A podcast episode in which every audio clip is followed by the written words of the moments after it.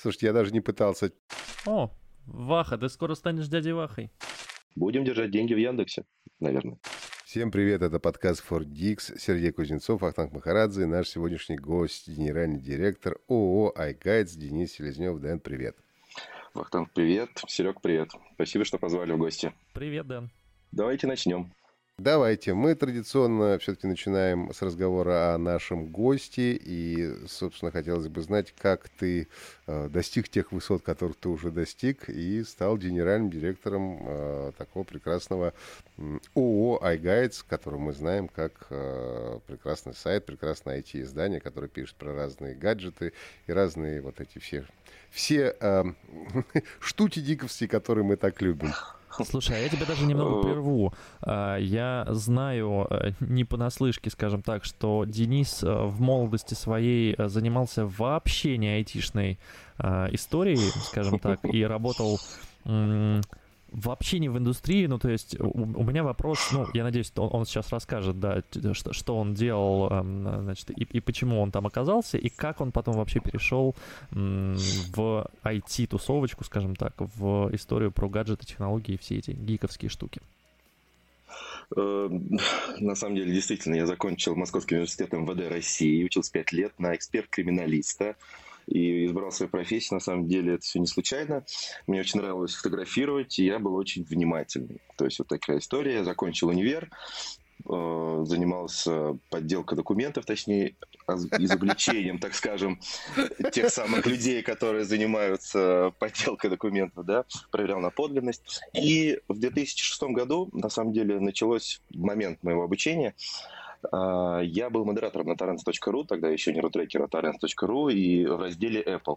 Там я в этом разделе познакомился со своим будущим компаньоном и крестником моего сына Денис Новиков. А, мы списались, Денис занимался кастомами, так скажем, кастом прошивками для айфонов. Я просто что-то все время в айфонах, в айфонах, там у меня только первый iPhone. Как вот так скажем, где-то в 2008 году вот мы с ним начали вот это все обсуждать. И мы с ним создали сайт. Денис сделал прекрасные кастом прошивки для тех самых первых, вторых айфонов. А, у меня была, так скажем, некая жилка не в этой истории, а ну, просто что-то создать такое было бы классно. То есть уйти совсем в другую историю, уйти в сайты, в интернет и прочее. Эту идею подкинул мой тогдашний старший эксперт, так скажем, главного управления МВД России, вот, э, вот этого отдела, где я работал, в общем-то, эксперт, он говорит, хватит сидеть, говорит, уже у компьютера, модератором каким-то на torrents.ru, давай уже собирайся, открывай сайт, это несложно, вот тебе этот домен выбирай туда-сюда. То есть это все как-то так возродилось, то есть это, представьте себе кабинет, где сидит примерно 7-8 человек, один компьютер на всех – который подключен к интернету.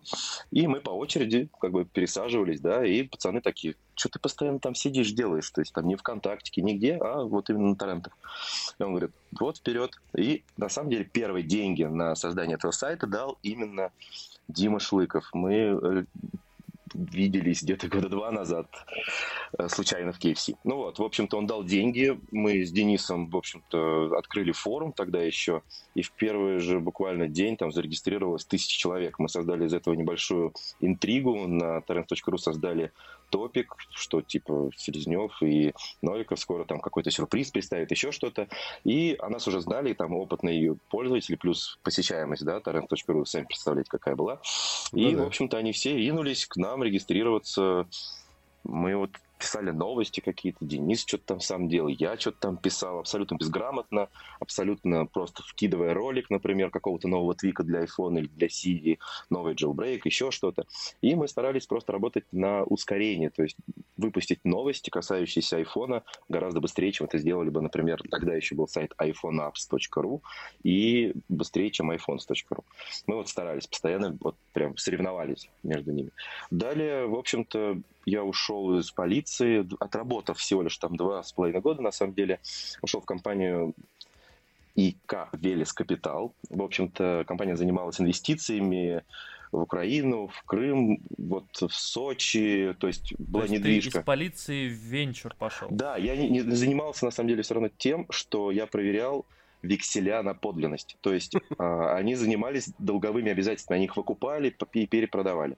Там очень богатые трейдеры работали, у меня был такой маленький кабинетик, я был один в своем отделе, так скажем, и проверял тоже на подлинность векселя. А вексель – это долговое обязательство, то есть это обычно расписка только от юридического лица к юридическому, и также, может быть, там ИП какой-нибудь или даже физическое лицо. Там, Сережа Кузнецов должен Денису миллион рублей. Но это оформлено на бланке определенного банка, например, там вот Сбер, там они зелененькие такие были. Нужно было проверять на подлинность. После этого в какой-то момент в августе 2012 года я понял, что заработок э, с моего сайта превысил в два раза зарплату. И мы с женой приняли решение просто, что я буду увольняться и заниматься только этим проектом. Вот. Денис тоже уволился. Слушай, а зарабатывали на рекламе в тот момент? Да, Или были какие-то да, еще да. истории? Нет, это был, была только реклама. А, в основном это были по первой сервис-центры. А, магазины серые, вот, mm-hmm. которые на горбушке у нас, да, там были такие известные, в общем, там компьютер Плаза, например, вот если помните такой старый магазин, да, да, был вот, который, да, который да, да, уже конечно. не существует. Вот, вот все они приходили, продавали рекламу, но мы в, в августе 2012 года открыли ООО с Денисом, и, в общем-то, начали уже работать с агентствами, начали зарабатывать совсем другой порядок денег, потому что все-таки ну, там, другие бюджеты да, у рекламодателей. И именно в этот момент мы перестали быть только Apple сайтом. Мы расширили сразу тематику до э, всех Android-устройств, там даже телевизоры какие-то мы писали, что-то еще. Потому что мы понимали, что у агентств как бы реклама будет... Apple как бы не рекламируется в России тогда еще. И, соответственно, деньги могут быть только у Android-производителей. Вот. И, в общем-то, все, мы начали расти, росли очень-очень быстро. И в какой-то момент нам понадобился там и главный редактор почему-то, и вообще редактора, и авторы. То есть, и вот это начали все приводить в такой вот э, классическую редакцию, да. Потом Артур приехал из, в 2014 году из Екатеринбурга, Сотников Артур, и, в общем-то, стал главным редактором вот, которым пробыл до 15 января этого года. Все вместе он на Игайте проработал 10 лет с 2011. Вот, такая вот Я думал сейчас история. о том, пока Денис все это рассказывал, о том, что Сереге придется как-то подумать о том, чтобы продавать этот подкаст, чтобы отдать миллион рублей. Мне, да? Да, ты знаешь, я тоже напрягся, ну то есть после того, как тебе человек говорит, да, что он проработал в полиции два с половиной года, потом работал с венчуром, и вот эта фраза, да, что Сергей Кузнецов должен денег, я такой, что, что, где, откуда миллион рублей? Ребят, полиции вексель?» нужно доверять, вы сами понимаете, все-таки. А мы, мы доверяем, да. Я, между прочим, нашел удостоверение. Я в детстве был юным другом милиции, как выяснилось. Это называлось юный неплохо. дзержинец, да. Вот, Неплохо. я бил алкоголиков. Вот. Надеюсь, не в А. казачьем племени в каком-то. Не казанские нет. казаки, там телеграм проверяют. Не-не-не, это, помнишь? это, это Была Челябинск. Челябинск суровый город, там такой простительный, Понятно. в принципе. Ясно. Ну и, собственно, вот с тех пор э, ты у нас э, рулишь айгадзами э, вообще. Ну, кроме того, что ты генеральный директор, ты выполняешь еще какие-то функции, что-то сам пишешь, может быть, там, проекты какие-то разрабатываешь, запускаешь на Ты сайте. знаешь, да, Вах, у меня где-то последние два года не было никакого желания ничего писать, но до этого бывали истории, когда я просто думаю, надо расчехлить, как говорится, перо и написать какую-нибудь статейку. Э, У меня есть проблемы некоторые с грамотностью, и Артур после меня всегда этот текст приводил в порядок, да, то есть где-то ошибки находил, еще Я, что-то. кстати, видел после э, от Дэна какие-то, да, материалы. Да-да-да, они Но это были. было года три назад. Да, два-три, где-то так. При том, что они собирали очень много просмотров, комментариев. Я всегда выбирал такие темы. Извините, у меня была тема «Пять лучших приложений», а, которыми вы пользуетесь на унитазе. И там был дикий хайп вообще. Там 100 тысяч просмотров собрала статья. Причем там ничего нового не было, да. То есть я просто объяснил там Инстаграм. У меня это был Sports.ru, потому что я фанат. Э, У меня это был, соответственно, iGuides, еще что-то, еще что-то. Вот было там 5 приложений. Вот такие вот статейки я писал. И плюс про свое любимое устройство Apple, это Apple TV. Вот. Я про него тоже очень много писал. Даже Apple вот как-то в пресс-тур меня возил как раз-таки там, э, я не помню, какой город, Мюнхен, по-моему, что ли. Вот, по поводу Apple А TV. почему у тебя это любимое устройство, расскажи. Слушай, все очень просто. На самом деле телефоны и смартфоны и вот айфоны, все вот это вместе взятое, никакого фурора на меня уже давно не производит. И в какой-то момент, много лет назад, я не помню, была так, было такое устройство Apple TV, когда он еще выглядел как э, Mac Mini, знаете, такой здоровый, э, белый, его можно было перепрошивать. Да-да-да, он серебристым был да, да, там э, даже стояла операционка OS X 10.4, что ли. И мне нравилось перепрошивать, чтобы какие-то м, плееры туда ставить, чтобы можно было стримить с компьютера на телевизор фильмы, потому что мне не нравилось смотреть с ноутбука или с компьютера что-то, фильмы какие-то, да, которые там мы скачивали тогда в интернете. Они покупали подписки, как сейчас мы все это делаем, да. Вот, и, соответственно, я просто влюбился в это устройство, и каждый раз, каждые два года, когда они его обновляют, я прям дико радуюсь. У меня дома их четыре штуки. На каждом телевизоре обязательно есть Apple TV. Несмотря на то, что в новых Samsung уже вшит Apple TV, мне этого мало.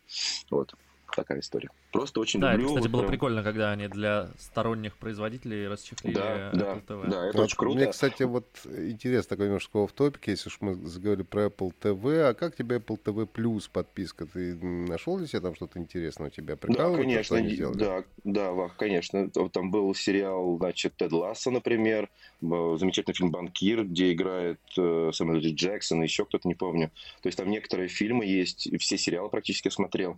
Это во имя человечества, да, про космос, про холодную да, гонку, да. холодную войну. Угу. Там фильм про слепых, я уже забыл, как называется. Си, он назывался да, Си. Да, видеть, видеть на русском, да, да. перевали, да, да, да, да, да, видеть. То есть практически все хиты, которые выходят, я смотрю обязательно. Морнинг шоу, вот это вот. Да, да, да. Ну, нет, на самом деле, вот это единственная, наверное, история. Морнинг шоу мне не зашел раза три. Вот, вот. Пытался, пытался себя заставить ни в какую. Да, я, кстати, соглашусь. Мне тоже не зашло. Слушайте, я, я даже понимаю. не пытался. Единственное, что мне зашло, это вот про ги- это, это, игровых разработчиков. Как они а, там... Devs, Devs. Я не помню, там ну, он так, по-моему, называется Devs, по-моему, если не память не Хорошо, ладно, понятно все более-менее с тобой. У меня у тебя вопрос про твой совместный подкаст с Павликом Кушлем, которого мы все прекрасно знаем и любим. Как эта история начиналась, э, что происходит, как она развивается сегодня?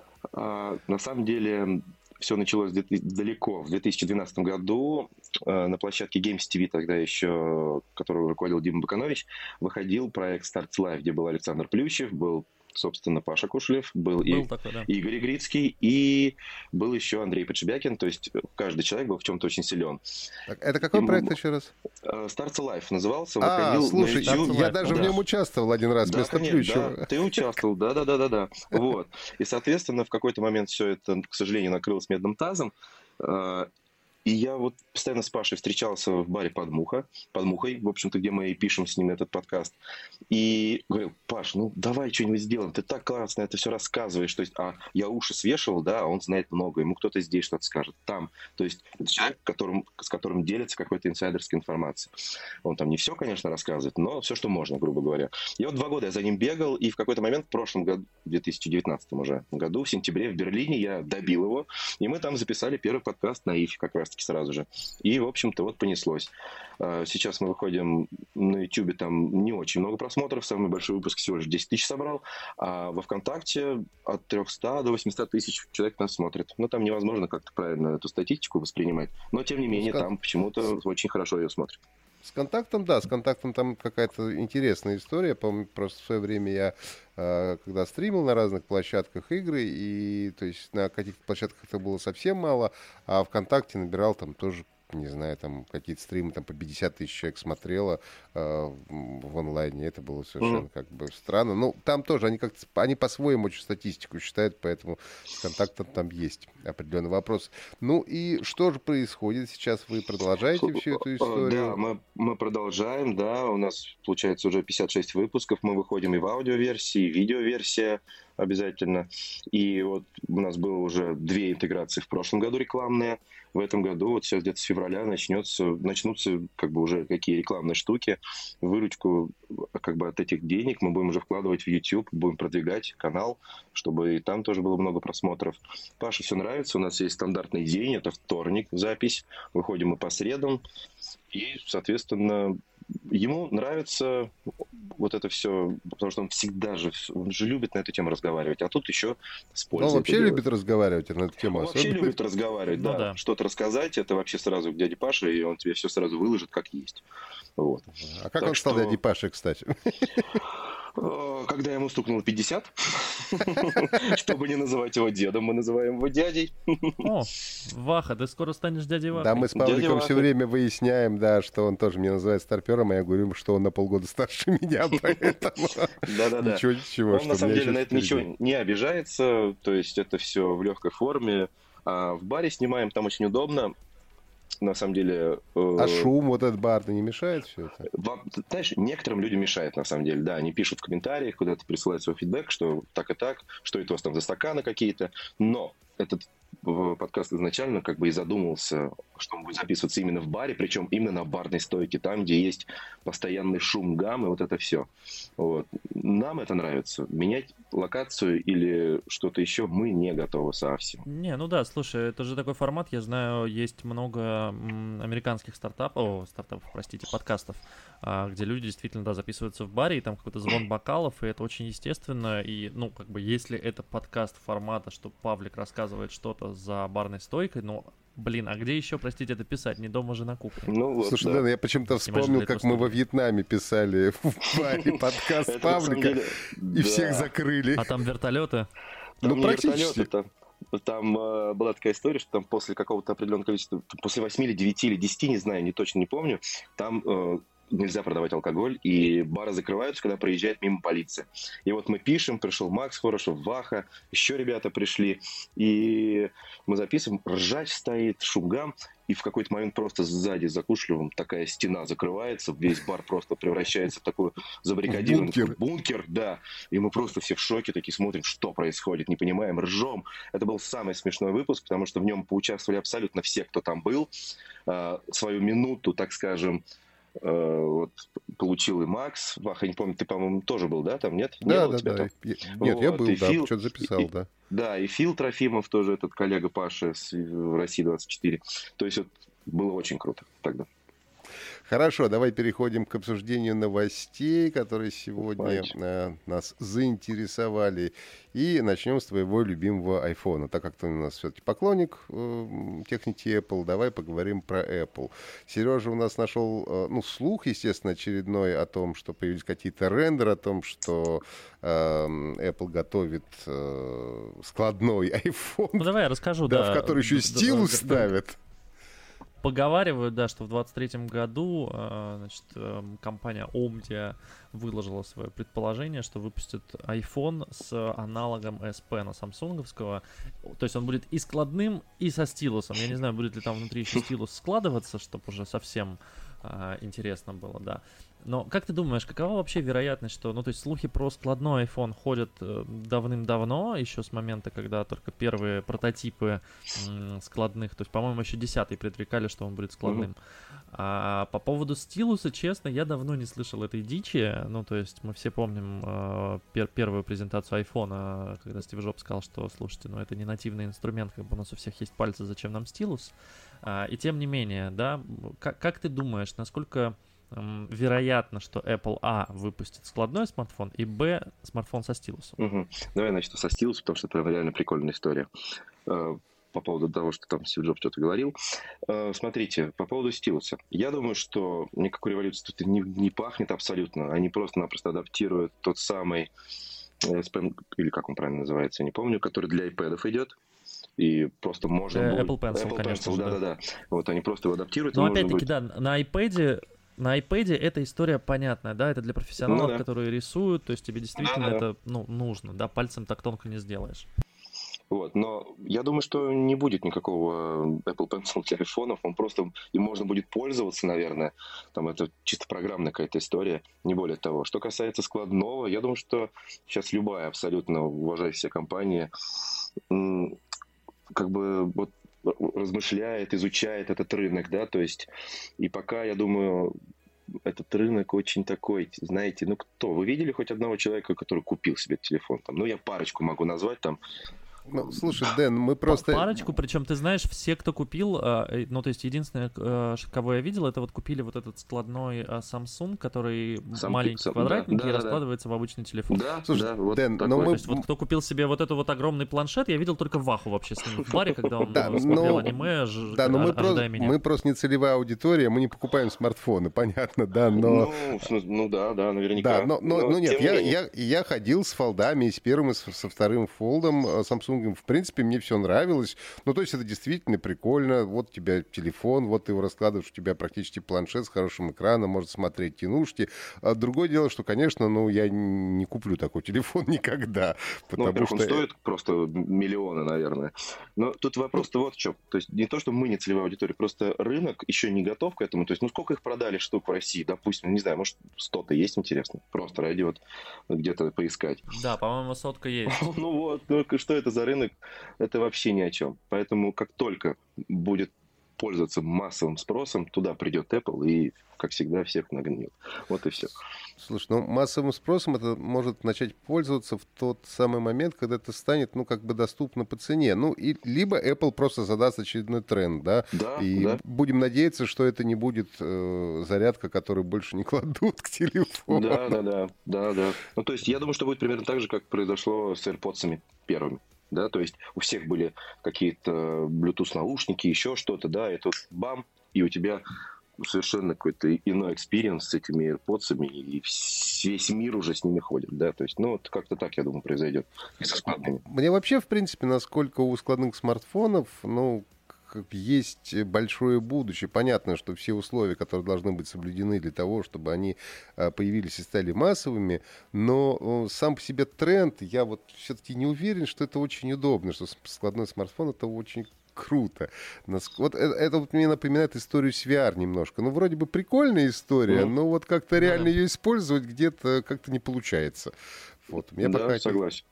Но и тут, я думаю, еще знаете, что нужно сказать? Э, вот какие кейсы пользования этим телефоном, ну, таким телефоном? То есть, чтобы там фильмы еще, да, на нем смотреть, может быть? Что, что ну, играть, смотреть фильмы, да. Ну, вот смотри, последний раз игрушку, например, на свой iPhone я поставил, я тут недавно просто посмотрел, два с половиной года назад. А, фильмы я смотрю на iPad. И здесь самый основной вопрос, что сейчас никакой абсолютной революции нет э, с аккумуляторами, и если ты будешь все делать на своем телефоне и, и смотреть фильмы и играть, то до обеда он тебя доживет, что ты будешь делать дальше. Понимаешь? А так у тебя раз, iPad открыл, посмотрел, ну или другой любой планшет, да, то есть я разделение вот этих устройств на самом деле. Вот. Мне несложно с собой да, таскать. Ну и на самом деле Единственное, когда это возможно, ну, действительно будет удобно, это когда у тебя, да, будет какой-то очень емкий аккумулятор.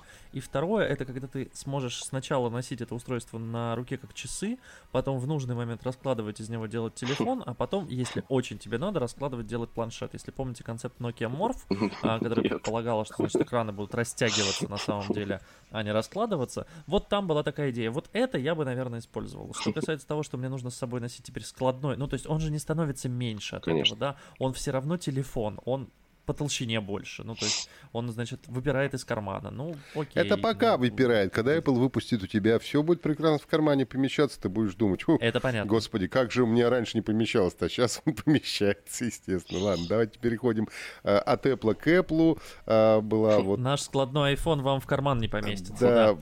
история а, была с компанией... От, от Apple к Apple. С Hyundai была история, вот, ну, я начну, Сереж, продолжишь, что вроде бы ходили слухи, что с Hyundai они затевают свой автомобиль, Потом э, Hyundai быстренько отбрехалась от этого дела вместе с Kia. У них упали, я помню, довольно сильные акции в этот момент. Э, вот. Но, э, судя по всему, не оставляет Apple идеи, в общем, своего автомобиля.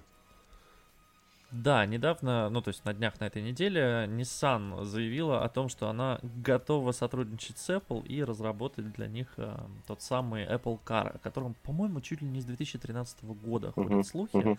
Э, я на самом деле всегда, когда говорят про Apple Car, вспоминаю а, историю, а не историю, точнее, этот за, за, забавный анекдот, что, значит, а, пользователи продукции Apple, когда Apple выпустит машину без руля, скажут, что а нам и не нужно поворачивать. Она, конечно, смешная, да, и, но как в любой шутке есть только доля шутки. Вот, и тем не менее, Денис, как ты думаешь, зачем... Ну, то есть у меня пер- первый вопрос, зачем вообще Apple машина? То есть Apple компания, которая выпускает э, технологичные там айфоны, айпады, то есть консюмерскую электронику, они, э, насколько мы знаем, сейчас идут в VR, но автомобиль это какая-то совсем уже другая плоскость, это совсем какой-то другой бизнес. Э, им это нужно для диверсификации там рисков, потому что, ну, мы все видим, да, что там по каким-то сегментам снижаются продажи, не, угу. не везде все прям вау, супер классно. Вот. А, это попытка заработать там еще больше денег, хотя, казалось бы, куда уже. Вот. Или зачем им вообще эта машина? Ну, во-первых, да, там с 13 года все эти слухи шли, и все там пару лет ждали, да, Apple Car какой-то, а в итоге вышел CarPlay, да, как мы помним. Просто-напросто такой... Да-да-да. Э, все должны его встраивать почему-то, он стоит там что-то бешеных денег, особенно у нас в стране. То есть сейчас опять все ждут, ждут, да, когда Apple выпустит машину. Но там с Hyundai на самом деле история такая, что они поспешили выпустить пресс-релиз о том, что они готовы сотрудничать с Apple. Apple такие пальчиком погрозили, сказали, идите-ка вы в баню. Мы так не работаем, мы работаем тихо, мирно. И, в общем-то, поэтому у них и не склеилось с Nissan. Вот. То есть э, Nissan поспешили. Ой, с Hyundai, господи, Nissan, Nissan, да. Они просто поспешили. Поэтому я думаю, что машина будет какая-нибудь когда-нибудь. Ну, потому что это все равно технологичный рынок, да. Мы видим там, как Tesla прет, пытается, как, по, как, по крайней мере, да. И есть вот эти подписки на автомобили уже, вот уже Hyundai и все такое прочее. То есть это как бы, если это правильно упаковать, да, автомобиль, который будет как минимум денечек ездить там от заряда аккумулятора, допустим, и почему бы и не выпустить теплу такой, например, да. Ну, это у Hyundai же... история с подпиской есть, я даже был на презентации, когда они презентовали э, эту самую подписку, и все угу. бы было с ней хорошо, если бы она не стоила таких денег. Ну, то есть она просто космически дорогая. То есть, в принципе, она равняется по, ну, да, типа три по года... большому счету э, э как бы стоимости своего автомобиля, которым ты пользуешься, пользуешься на свой автомобиль, ты потом можешь продать, а это ты продать, естественно, ну, не можешь. чтобы ставить. продать что-нибудь ненужное, да. нужно сначала купить что-нибудь ненужное, да, а если у тебя нет денег, там машина сколько, миллион-полтора какая-нибудь стоит, соответственно, а 30 тысяч на подписку или 35 на какую-нибудь самую дешевенькую, наверняка у тебя найдется в месяц, у многих найдется в месяц. Хотя здесь можно взять кредит, например, да, но опять же, там первоначальный взнос, тоже денег может не быть. Ну, короче, кому-то ну, это слушай, будет там, там был вопрос именно в том, что в, по подписке, да, ты буквально там за 3-5 лет, то есть у тебя через, по-моему, 5 лет там было, что, а, то есть ты мог купить автомобиль, 5 лет им пользоваться и потом продать его, угу. по, там хотя бы 2 трети а, денег получить, а здесь ты как бы 5 лет пользовался и у тебя нет ничего. Если с каршерингом считать, даже дешевле получается, но единственное, что ты не можешь там не всегда там за город поехать, не, не можешь в какое-то путешествие отправиться в Европу, да, это все же там арендованная угу. машина на максимум там недельку. Вот. Но тем не менее, каршеринг я считал по своим расходам, не учитывая даже ТО э, и не учитывая бензин, выходит на 10 лет. То есть вот с, моими, угу. с моим паттерном поведения, как я езжу там на работу, с работы, утром, вечером, выходные, там поездка плюс-минус 100 километров, каршеринг за те же деньги, вот если я прямо сейчас куплю автомобиль за миллион, а, или каршеринга буду использовать, мне хватит на 10 лет. Угу. Прибавляем сюда бензин, там что еще, это 15 лет. Ну, то есть зачем мне брать подписку, а, платить ежемесячно деньги при этом? Я, я не знаю, да, опять-таки, вот был а, коронавирус, был карантин, машины стояли, а деньги за подписку, будь добр, плати. Ну да, но здесь на самом деле еще история, по-моему, у Николая Белоусова, это основатель Madrobots, он считал, э, он брал автомобиль по, по, по подписке как раз-таки там на месяц или на два, он тоже говорю, что не очень выгодно получается, тем не менее, с чего-то надо начинать, да, то есть компания пришла и говорит, вот смотрите, подписка. Чем больше игроков будет на этом рынке, тем подписка, соответственно, будет, да, дешеветь у нас. То есть пока это делают там считанные бренды, сколько, может быть, 5, 6, я не знаю, там Mercedes вроде есть что-то, там еще у кого-то, у того же Hyundai. Да, прям, да, какие-то вот по пальцам одной Но вообще, могут... возвращаясь к нашей теме, когда Apple выпустит, все пойдут и подпишутся. Конечно, конечно, конечно. Все сразу а как вы думаете, почку. Появится ли Apple Car вообще в России? Вот там не почка, я боюсь, там... Я не думаю, что если... Вот я думаю, что, во-первых, Apple Car это будет что-то вроде такой некий аналог Тесла, да, то есть это обязательно автомобиль, который будет работать от электроэнергии. Ну, конечно. Да? да. И, или это может быть какой-то в будущем, да, беспилотник, еще что-то. Но нужно понимать, что у каждой страны законодательство под такие автомобили очень-очень разные, да, и я сомневаюсь, что какой-то американский производитель сможет беспрепятственно по нашей матушке, родине, как бы ездить. Если мы там про беспилотник, например, подумаем. Слушай, да? там, вопро- там вопрос даже, даже не в законодательстве, даже в той же Тесле. А, ну, то есть на Тесле можно ездить в России, да? Но это и, и не а, беспилотник. автопилот нельзя да-да-да, но я к тому, что автопилот даже в Штатах нельзя запускать, э, если ты не сидишь за рулем. Mm-hmm. Было же там несколько разбирательств, когда да, человек просто пересел типа на заднее сиденье и включил. Или нет, парень, прости, так нельзя. Как бы ты все равно должен сидеть, потому что несмотря на то, что... Ну, то есть я ездил на Тесле, на самом деле у нее забавно, там есть история, что она типа не всегда, например, срабатывает на красный сигнал светофора, если он как-нибудь загорожен деревом, и она хреначит просто вперед. Конечно, для этого нужно, чтобы человек сидел а, внутри, угу. и все же там контролировал. Ну, понятно. А, но ей самое важное еще а, это видеть нормальную разметку, угу. которая у нас ну, сегодня в городе еще. Сегодня, сегодня. да, да, вот да сегодня вообще, да. Ни о какой разметке речи вообще вот, быть не может.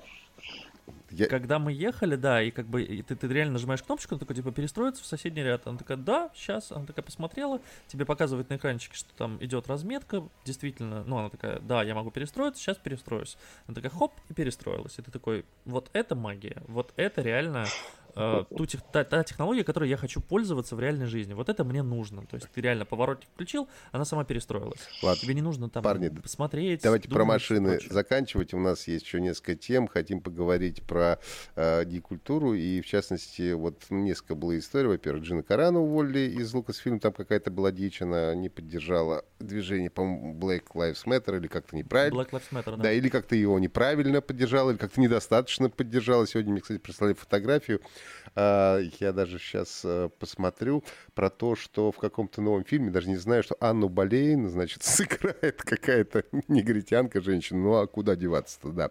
Вот. Угу. И, соответственно, мы потеряем героиню в нашем любимом сериале «Мандалорец». Ну и Паскаль у нас играет Джоэла в Last of Us, и здесь мне бы даже хотелось поговорить в принципе об экранизациях э, видеоигр, потому что, ну вот мы предварительно Сережа говорили, я, честно говоря, не помню ни одной хорошей экранизации видеоигры, ну максимум с натяжкой можно вспомнить Mortal Kombat 95 -го года, хотя смотреть сейчас его, ну, достаточно странно, честно признаемся. Его сейчас перезапускают, кстати, по-моему, чуть ли не в этом или в следующем году. А, в этом, в этом. В этом должен, должна выйти новая инкарнация, ну, там какой-то другой будет сюжет. Ну и, пожалуй, там с Анджелиной Джоли была Tomb Raider, ну, потому что у нее грудь и, и на это приятно смотреть всегда, да, то есть это спасает, ну, у, у игровой, собственно, Лары Крофт тоже всегда была грудь, вот, а у последней Лары Крофт не было груди. Не было, да-да-да. Поэтому фильм провалился, я считаю, именно поэтому фильм провалился. Ну, в общем-то, а, как бы режиссеры, они не оставляют вот попыток угу. как-то снимать фильмы по видеоиграм, но как-то у них не совсем, как мне кажется, это получается. Тебе что-то нравилось? Как тебе кажется вообще вот эта вот история кино и видеоигры? Работают? Ну, у меня с видеоиграми, на самом деле, история очень простая. Я очень люблю всего лишь одну серию в играх. Это Call of Duty. Играю в нее там из каких-то 2005-2006 годов, может быть, еще раньше. В остальные игры у меня, к сожалению, нет никакого времени играть. То есть вот прям совсем.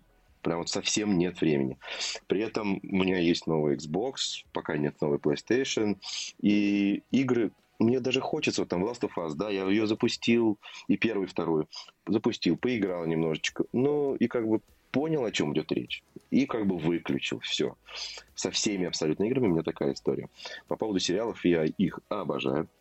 По поводу вот экранизаций, ты знаешь, вот «Ведьмак», например, да, ну, классный же сериал вышел. Слушай, Ведьмак, да, вот с тобой соглашусь, Ведьмак хороший, несмотря на то, что как бы Генри Кевилл, я как-то его не очень видел в этой роли, но он оказался, в общем, довольно забавным и неплохим. Mm-hmm. И действительно, Ведьмак — это хорошая экранизация, но здесь тоже не совсем точная история. А, не совсем она оригинальная. Почему? Объясню. Потому что, как ты помнишь, видеоигра «Ведьмак» — это не самостоятельное произведение. Это сделано по книгам Анджея Сапковского. То есть mm-hmm, это mm-hmm. изначально литература, да, хорошая ну, литература, да. по которой уже потом сделали игру. Ну, а как бы вот уже сериал, это и игра, ну, и это все равно основа, это Анджей Сапковский по-любому. Поэтому ну, здесь понятно. я могу этим объяснить. Ну, успех этого сериала, там база хорошая есть. У видеоигр, ну, хорошей драматургической базы бывает, как правило, гораздо меньше, чем у игры, хотя тот же Last of Us, в общем, прекрасен сам по ну себе. Ну да, там, там есть отличный сюжет, в общем-то, то есть я смотрел то ли быстрое прохождение, то ли еще что-то где-то на YouTube, то есть я прошел игру на YouTube, грубо говоря, да, мне просто было интересно, как там сюжет, я так перематывал, но смотрел. Но мне кажется, на самом деле, что сделать, сделать нормально, вот Last of Us можно будет смотреть, во-первых, уже две игры, да, вышло, куча фанатов. Я думаю, что а там студия уже известна, да, которая взялась за это? Нет? Не помнишь?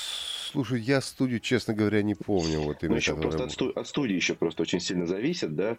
Как мы знаем, там какая-нибудь Sony любит все проваливать, вот, там или еще что-то. Ну, все зависит от того, кто будет это делать. Если найдут правильных людей и не будут экономить, я думаю, что могут заработать кучу денег и сделать шедевр. Потому что... Ну, ну вот, э, несмотря на то, что ты играешь в игры, ты же фильмы, ты сериалы смотришь, но вот из реально уже вышедших э, фильмов, э, фильмов по играм что-нибудь тебе запомнилось, что-нибудь понравилось? Ноль. Вот вообще. Вот прямо я первый тебе сказал, я тебе сказал Ведьмак, да, то есть сразу. А видишь, мы с тобой прояснили, что все-таки это по книгам в первую очередь, а уже потом можно как-то игру сюда, да, там привязывать. То есть поэтому Но... у меня ровно ноль идей вот вообще, что это может быть такое. Хотя, что касается Ведьмака, э, сделаю ремарку, мне очень понравилось, что они э, практически полностью воссоздали сцену, с которой начинается первый Ведьмак, когда он угу. эту самую изгоняет там вот эту бабу э, из нее, там, не помню, как она, угу. Скрига называлась, да, когда там он ложится с ней в гроб, лежит. Это угу. прямо вот точно, как бы вот начало первого Ведьмака, это там вот вступительный ролик э, кинематографический, и они вот так, ну, такой сделали классную пасхалочку, это было очень хорошо.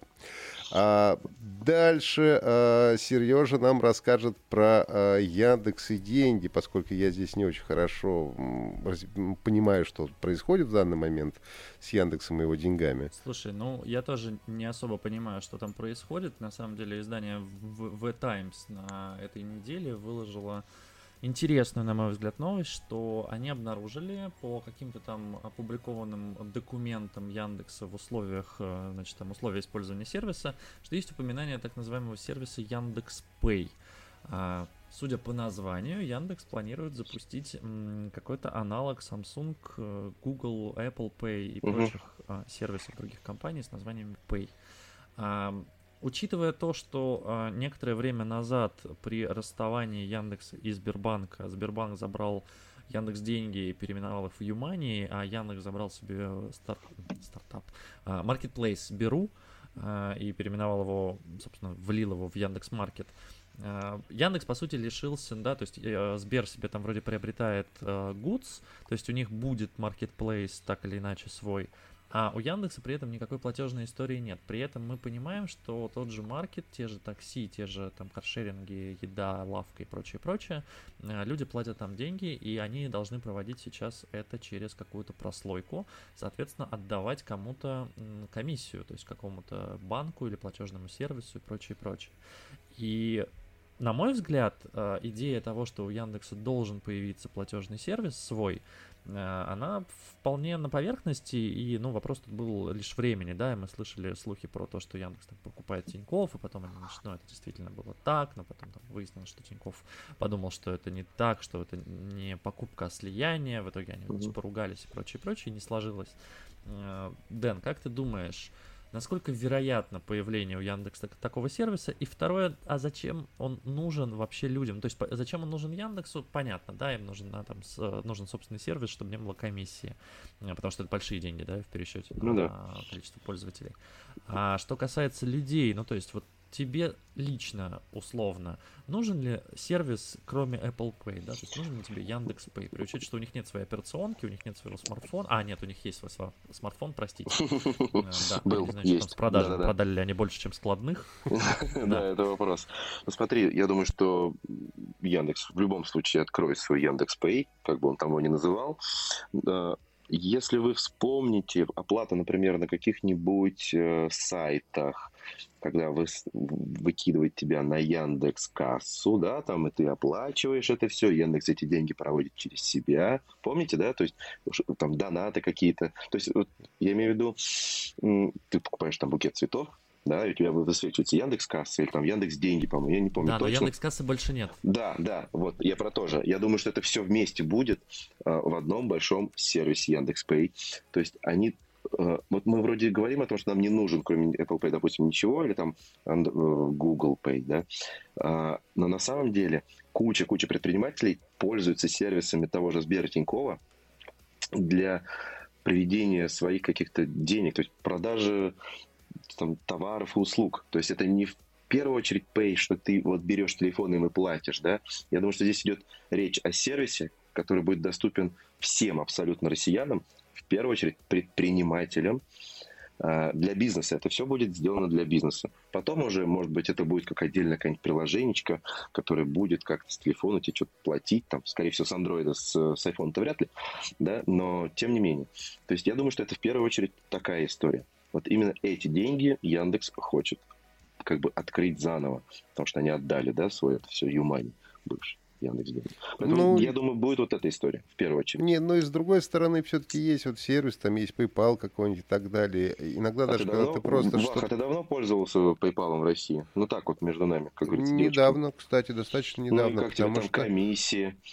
например. Слушай, ну просто есть какие-то вещи, например, когда я покупаю с eBay какого-нибудь, угу. да, угу. а, то как бы PayPal это один из самых удобных инструментов, которых можно воспользоваться. Все остальное да, гораздо менее удобно.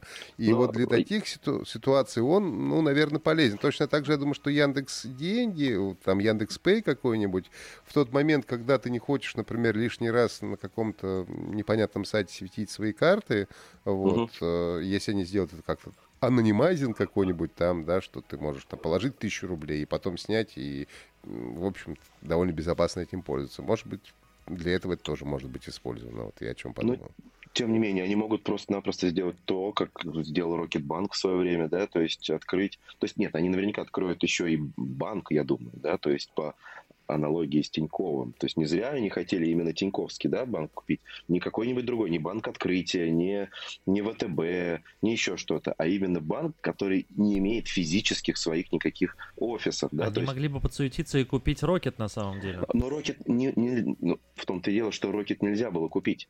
Потому что Рокет это надстройка над банком да, то есть Рокет это не банк и никогда им не был. Почему всегда Тиньков троллил?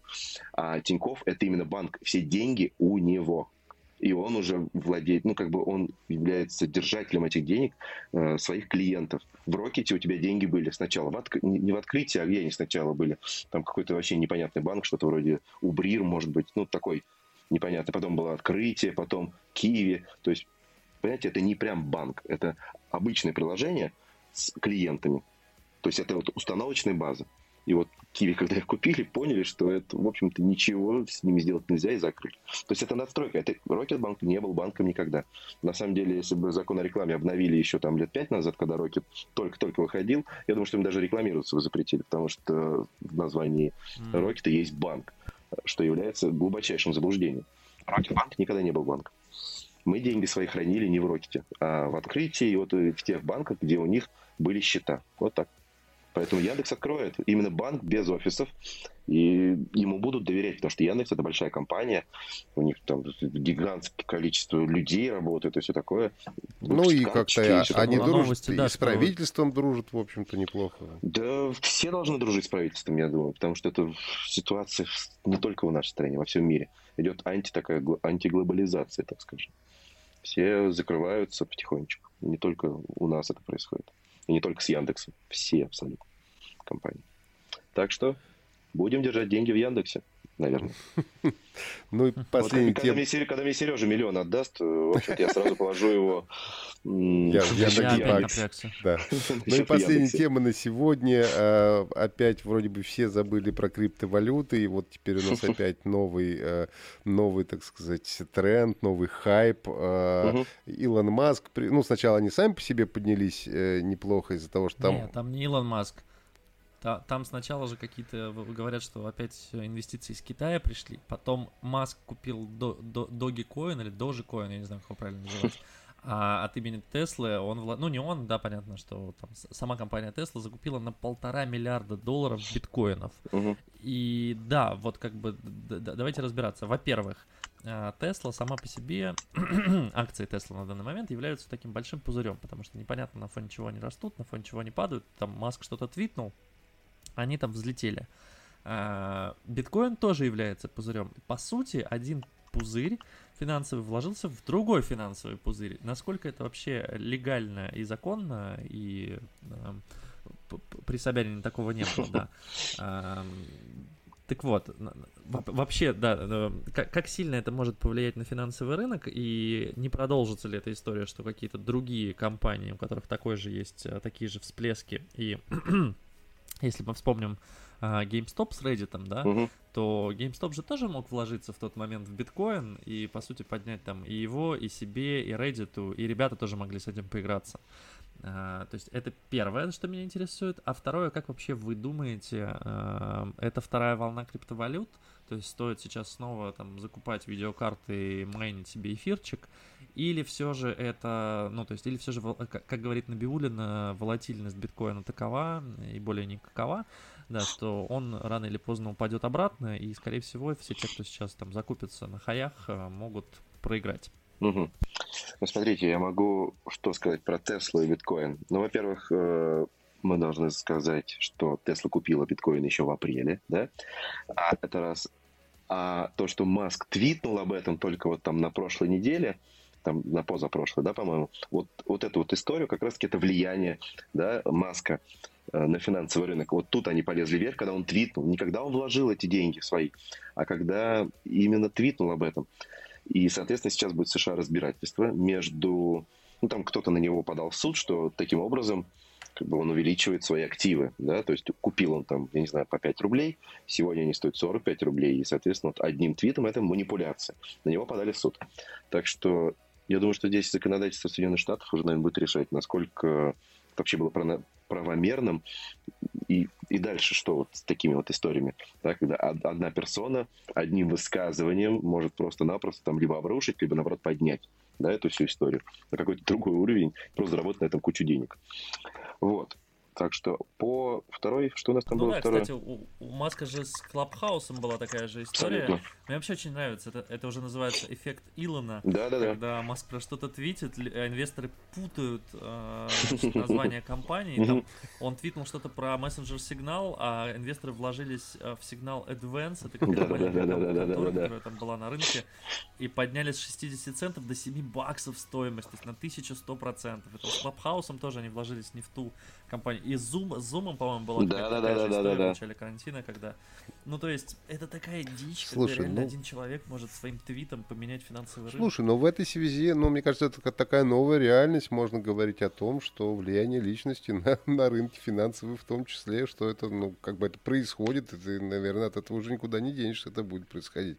Другое дело, как это все будет э, регулироваться, ну, там, со стороны правительства, там, и действительно ли будут Илон Маск маску по помню, а давать. Биткоин вообще правительство может регулировать биткоин?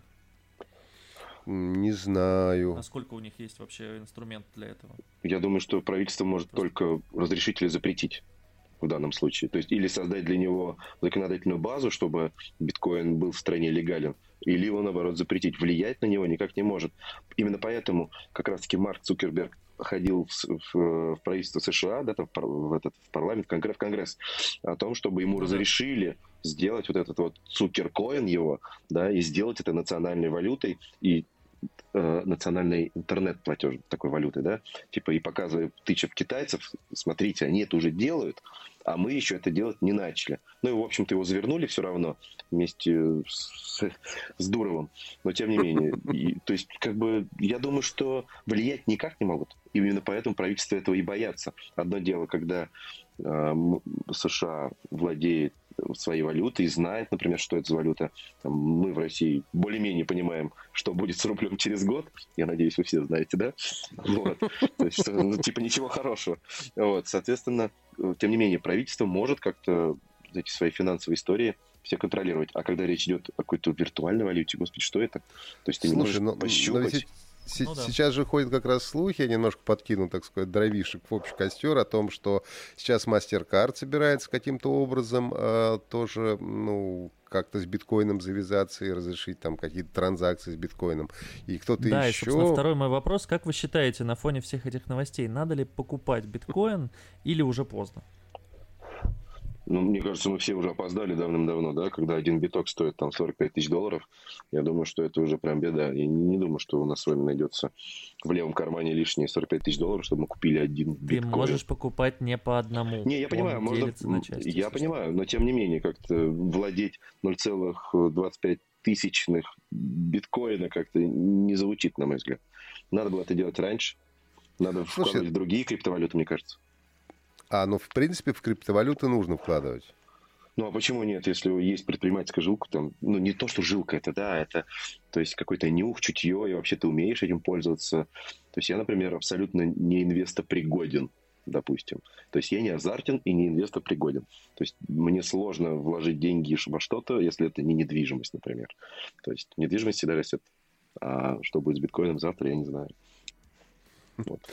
Ну, хорошо, ладно. Значит, пока что не покупаем новые видеокарты, не строим фермы. Да, я с Серегой... Уже... Ты не купишь за такие деньги. Я уже говорил о том, что мы даже пытались там, сколько там, пару лет назад, э, что-то как-то вяло манить эфир. вот, но что-то быстро, быстро прекратили это делать. Вот, э, я думаю, может быть, зря. Нет, там просто, ты знаешь, как-то, э, ну, привлекательность его майнинга, скажем так, очень резко снижалась. То есть, если там в первые дни ты даже там на новой видеокарте зарабатывал там условно 1 цент в долларах, да, там типа с течением времени ты прям сильно-сильно меньше, то есть оно прям в геометрической прогрессии падало, то есть ты в первый день 1 цент, во второй день типа полцента, в третий день типа 0,25, и ты такой, а зачем я это, собственно, делаю? Uh-huh. Ну, то есть, и в какой-то момент я, я пересчитал, и я понял, что видеокарту я убью с таким успехом, ну, примерно, то есть, э, не, не убью, точнее, я отобью ее года за два, а если как бы больше людей будет в это все дело входить, то я отобью ее лет за пять, а убью я ее, наверное, за год, потому что как бы, это все равно нужно на высоких скоростях крутить, и кулер убивается у нее только в путь. Ну, я, по-моему, прочитал в Фейсбуке Григория Бакунова, да, это наш да, да, директор Бобука. по развитию продукции Яндекс, да, что-то да. в этом роде. Он а, директор по технологиям Яндекс, по-моему, называется. Во, во, во. Все, правильно. И он писал, что сейчас видеокарту можно кое-как что-то там за 7 месяцев то ли окупить, то ли наоборот не окупить. То есть она, а, она за 7 месяцев не окупается. То есть и хайп как бы это прошел. У меня другая история есть. У меня друг в, в Шатунском районе э, тоже что-то майнит, эфир, по-моему, но не ради денег. Он строит дом и пока живет в такой небольшой пристроечке своей семьей, он дает тепло. Без шуток, абсолютно. То есть я захожу к нему и вижу, стоит компьютер прямо вот в прихожей. Я говорю, ты что делаешь? Он такой, а, тепло, руку поставь такое. Ну, и мы с ним разговорились, он майнит какие-то там деньги вот эти все, но при этом у него в прихожей теперь тепло, и он меньше платит за электроэнергию на теплые полы, меньше денег тратит. То есть ну, это вот прям абсолютно реальная история. Да, но с другой стороны, это все равно довольно дорогое отопление, так честно уж, будем честны. Но он же при этом еще все-таки зарабатывает какие-то деньги, то есть я ну думаю, ну, да. а так как Гриша у меня там умеет считать все это, он посчитал, ну, что ему... Да. Он, он посчитал, что это выходит чуть-чуть дешевле, и нисколько его не смущает этот радиатор, который тут стоит. Под конец э, нашего сегодняшнего подкаста лайфхак от Дэна, как э, сделать себе классное отопление, немножко заработать себе на криптовалютах. Это не мой лайфхак, это да, лайфхак моего друга. Да, спасибо большое, Дэн, что пришел. Я напомню, что у нас э, сегодня в подкасте был Денис Селезнев, генеральный директор ООО iGuides, ну, а также продюсер подкаста с Павликом Кушелем, о чем речь, да, он называется? О чем речь? Называется. Да, он называется, Все да, он называется «О чем речь». Да, все ссылки Сережа, я думаю, выложит, и вы сможете и сходить на iGuides, и сходить послушать, и посмотреть Павлика Кушева. Дэн, еще раз большое спасибо, и до новых встреч. Спасибо, Счастливо. ребят, что позвали, с вами было весело. Это, да. кстати, мой первый experience, поэтому я немного даже нервничал. Ничего. Дай бог не последний. Да, дай бог не последний. Да, до новых встреч. Сергей Кузнецов, Атам Махарадзе, Денис Селезнев. Всем счастливо, пока. Пока.